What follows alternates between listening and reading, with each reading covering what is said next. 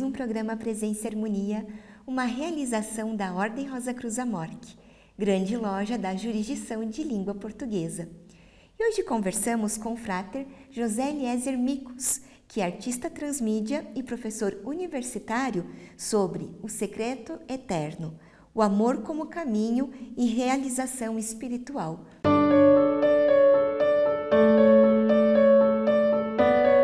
Frater Mico, seja muito bem-vindo ao programa Presença e Harmonia. Muito obrigada por aceitar o nosso convite. Prazer é meu, obrigado pela oportunidade de estar aqui conversando com vocês novamente sobre um tema tão interessante. Isso, vamos falar hoje então sobre a música, né? O Secreto Eterno. E o Frater escreveu um artigo para a revista Rosa Cruz com este tema. E a gente gostaria de saber, né, qual foi a sua motivação para estudar né, justamente essa música? É, a Columba tem uma presença muito impactante na, nas convocações da, da Ordem Rosa Cruz.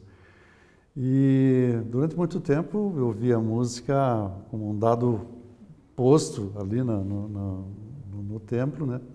Mas com, com o tempo eu comecei a me questionar um pouco, é, até pelo ritmo da música, que às vezes me dava uma sensação assim de algo que essa música poderia ser um bolero, talvez, né?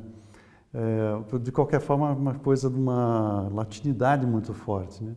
E daí me deu, como a columba é esse símbolo da, da consciência, da pureza, é, disse, não, vamos ver o que, que, que, que, tem a ver essa, essa música com a columba né, propriamente dita. E daí nós fizemos essa pesquisa, fomos atrás dos autores, descobrimos que havia uma letra, porque na música tocada no templo é só instrumental. Então a letra instigou mais ainda essa questão da, da curiosidade. E só depois que o artigo saiu que nós encontramos um material da própria ordem aqui, é, que foi uma falando sobre o, o, o, secreto eterno, gravado pelo já que passou já pela transição o frater Antônio Luna, com aquela voz muito típica dele, né? Eu conheci ele na, na, na época e que falava então também da lenda no qual tinha sido baseado a, a música. Então foi nesse motivo que a gente teve essa, essa intenção toda de fazer esse artigo e agora nós vamos fazer o número 2 para explicar essa parte que teria faltado. Bom, Frater, então o senhor comentou né, a respeito da columba. Você pode nos falar qual é o papel dela no ritual Rosa Cruz, nas convocações? Sim, ela, a columba ela tem um papel muito importante relacionado à, à consciência. Né? Ela representa a pureza, ela traz o símbolo de, das maiores virtudes que nós trazemos e ela é um, também um, como um guia para esse caminho de uma iniciação verdadeira na senda, né? de, um, de, um, de um domínio consciente da vida e também uma direção da, da de, uma, de uma iluminação, de uma é, consciência cósmica, assim. Ela tem todo esse, esse sentido, né? E o que o Frater pode nos contar, então, sobre a história da música, O Secreto Eterno? Ó, a música, então, ela foi composta pelo mexicano José é, Enríquez, José Perches Enríquez, que viveu entre 1882 e 1939 e ela é baseada numa lenda mexicana. Eu acredito até, não tenho certeza, mas eu acredito até que é uma música que é típica de, de, do, do, México, que é a Llorona, que até no filme da Frida Kahlo é, traz essa versão da música, fala de uma coisa parecida. Que o que, que é? Essa lenda fala de um jovem de classe muito modesta e de uma jovem de uma família muito rica. E essa jovem costumava passear nas ruas ali daquele povoado. E num momento, numa desses passeios dela, ela passou perto desse rapaz. Esse rapaz olhou para ela e deu um sorriso para ela. E ela devolve o sorriso.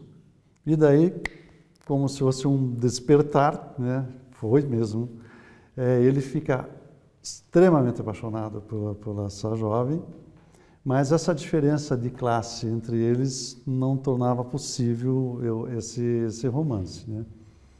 Então, ele era um poeta, fazia essas declamações todas, esse amor enorme que ele sentia por ela. E ela parecia receber também, de uma forma como um elo psíquico, isso, mas esse amor nunca se concretizou. E isso trouxe para ele essa, uma desilusão muito grande, um sofrimento muito grande. E na lenda, na história, conta que ele acabou falecendo por, desse amor, né? O que remonta assim uma, uma série de coisas na natureza humana. Se a gente pensar nas músicas que a gente ouve hoje em dia, até está na moda a sofrência, né?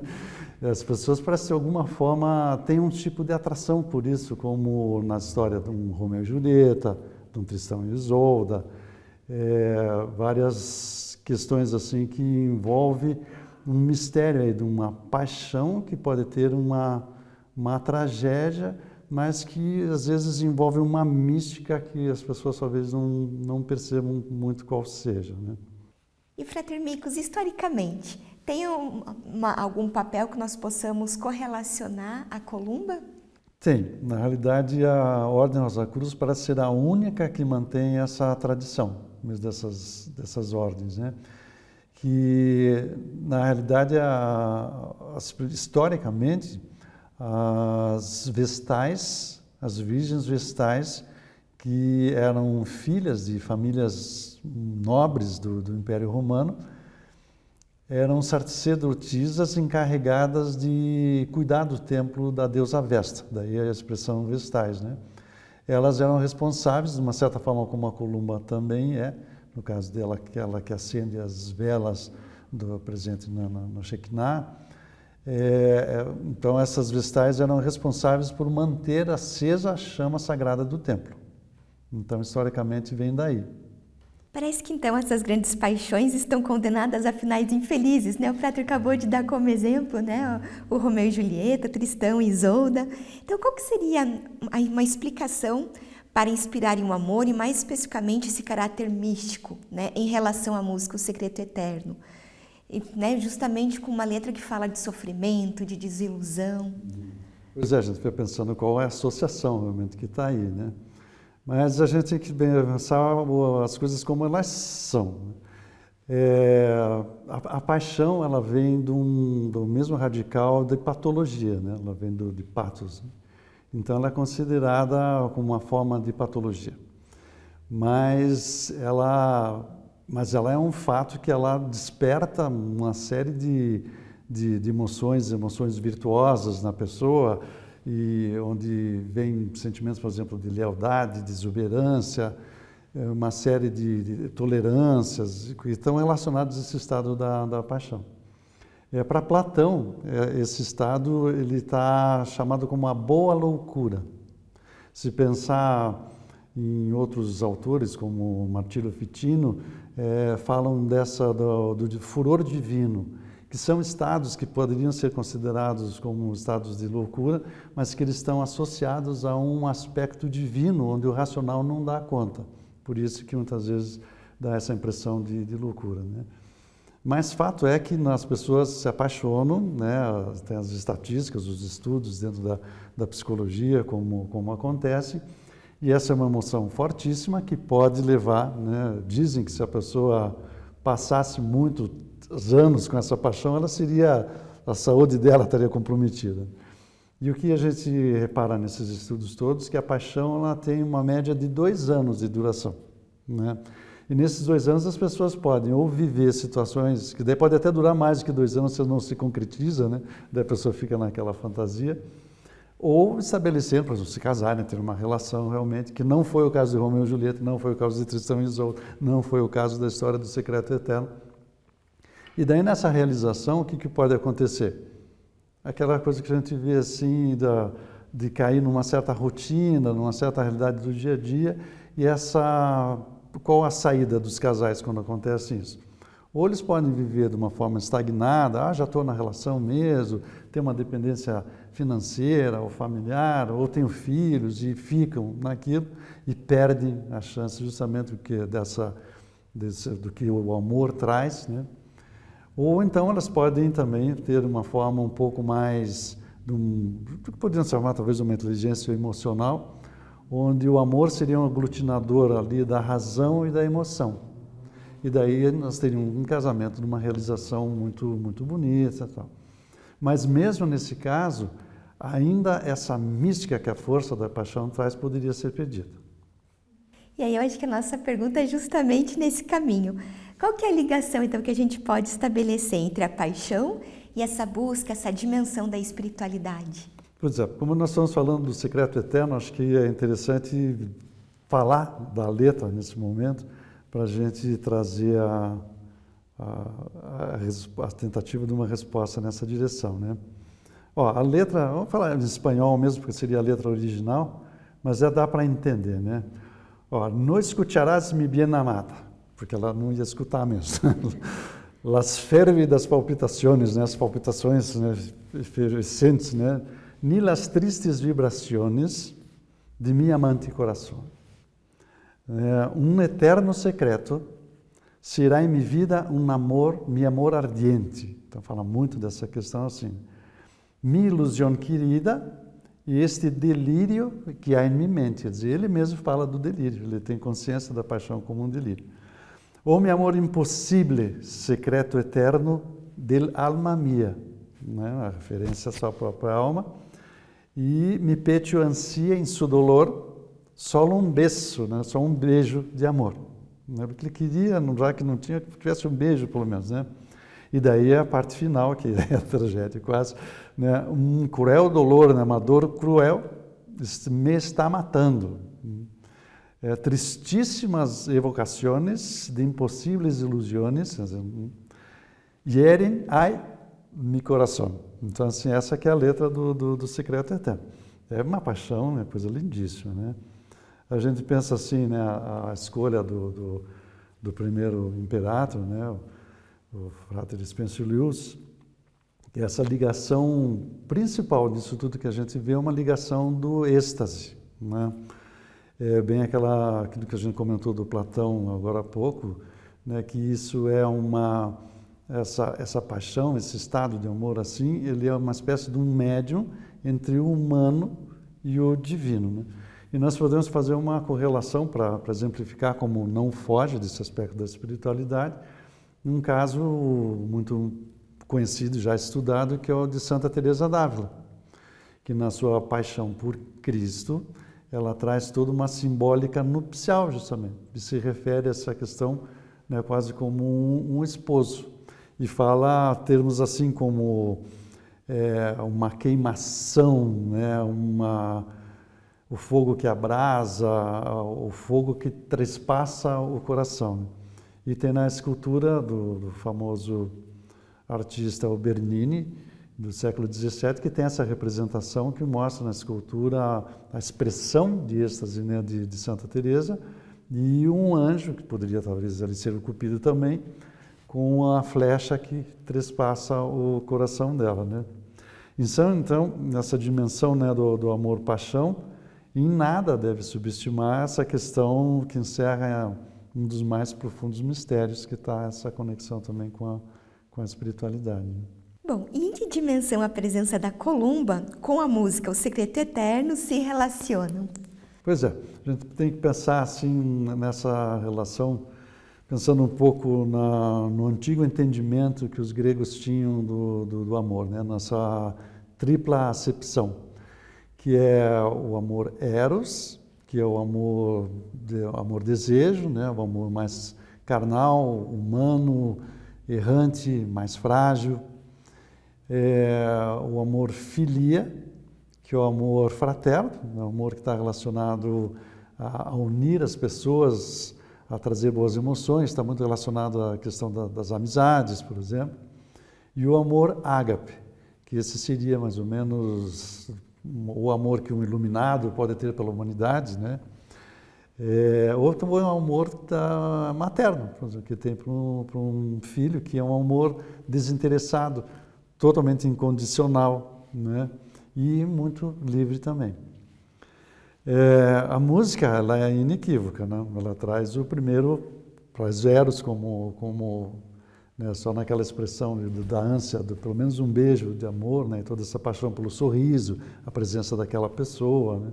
A gente pode questionar, e, e, eu já vi essas discussões algumas vezes, se isso sempre está relacionado ao, amor com pessoas ou poderia ser um amor para um grande ideal também, pelo seu trabalho, o amor que um artista tem pelo seu. Eu, eu imagino que também essas realizações possam acontecer não só na relação humana. Esse elan pode acontecer em outras formas de, de paixão também. Mas são coisas para outro tipo de discussão, né?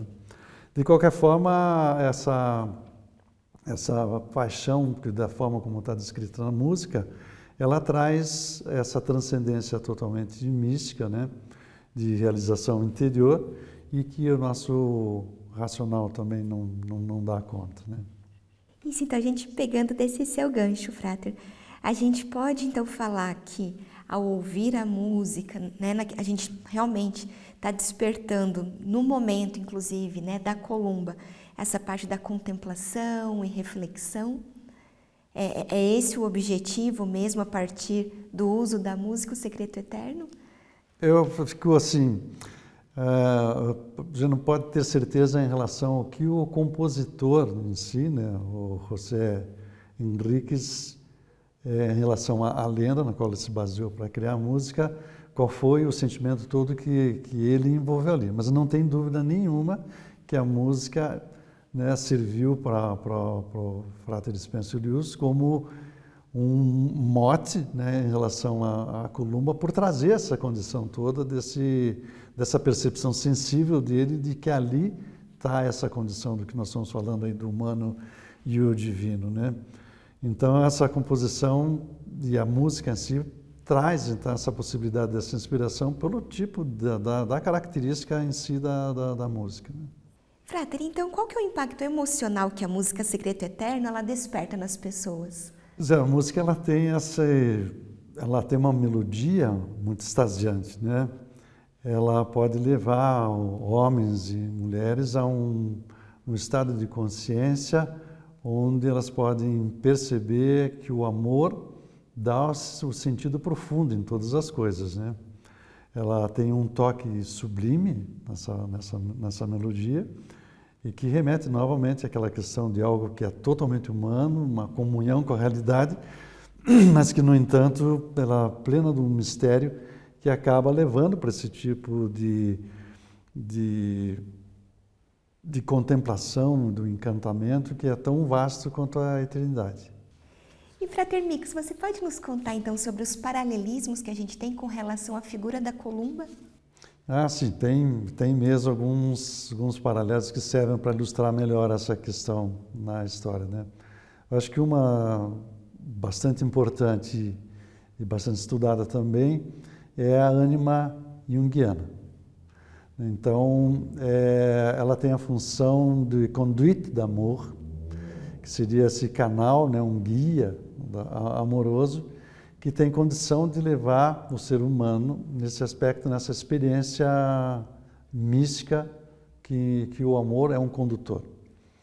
É, mas para entender isso de uma forma mais simples, é, eu acho que a Divina Comédia de Dante Alighieri é um bom exemplo, porque ali nós temos o universo dividido em três camadas diferentes: é o inferno, o purgatório e o paraíso. O Dante é levado a conhecer, a fazer esse, essa, esse tour ali pelo, pelo inferno e o purgatório pelo Virgílio. O Virgílio ele representa o conhecimento racional humano, né? A, só depois de ele passar pelo inferno e pelo purgatório, quando ele vai se dirigir para o paraíso, muda o guia. E o guia é a Beatriz. E a Beatriz tem essa função também da condutora dele nesse mundo espiritual que é mais ou menos o, também a, a representação do, do, do, que a columba tem esse sentido simbólico também. Uma ressalva que, que eu gostaria de fazer em relação a essas questões, por exemplo, de ânima, o contraponto ânimos, é que isso independe de todas essas discussões todas de gênero, são questões simbólicas e que está presente no ser humano e nessa toda essa diversidade, né? E o que a gente vê nessas questões assim de, de, de outros paralelos que são feitos é também uma questão que envolve uma das virtudes aí da, que estão relacionadas à columba, que é justamente a sabedoria. E acho que ela que é o grande guia no meio de todas essas questões, principalmente em coisas que podem escapar da razão, Escapar da razão não, não significa que escapa da sabedoria, pelo contrário, e que há então esse grande mistério profundo nessa, nessa música, nesse ritmo dela, nessa associação com a consciência, com a columba, e que foi brilhantemente, de uma forma muito sensível, escolhida pelo nosso primeiro imperato na ordem. Então, Para mim é uma surpresa muito agradável ter feito essa pesquisa toda. Isso, eu gostaria de né, perguntar até alguma coisa nesse sentido. Que o que chamou a atenção do Frater a princípio foi o ritmo, né? Uhum. E aí que o conduziu a pesquisa e de conhecer justamente a letra. Uhum. Então, qual que é o sentimento do Frater em relação, então, a esse casamento, inclusive, né? Do uhum. ritmo com a letra como Rosa Cruz mesmo, na sua experiência? É, a minha sensação foi bem dessa, dessas justamente do aspecto aglutinador que essas coisas têm e que o amor está presente aí, que traz a gente, como eu pensei né, que aquela música poderia ser um bolero, ela poderia ser uma coisa profana, né, em relação nós somos Rosa Cruz, somos, gostamos muito das coisas espirituais e às vezes questionamos né, a, a questão do, do que estaria trazendo numa coisa de elevação ou não dentro de uma busca espiritual. E, e a beleza justamente de, de pensar a, a não negação da, da, da, materialidade de todas as coisas.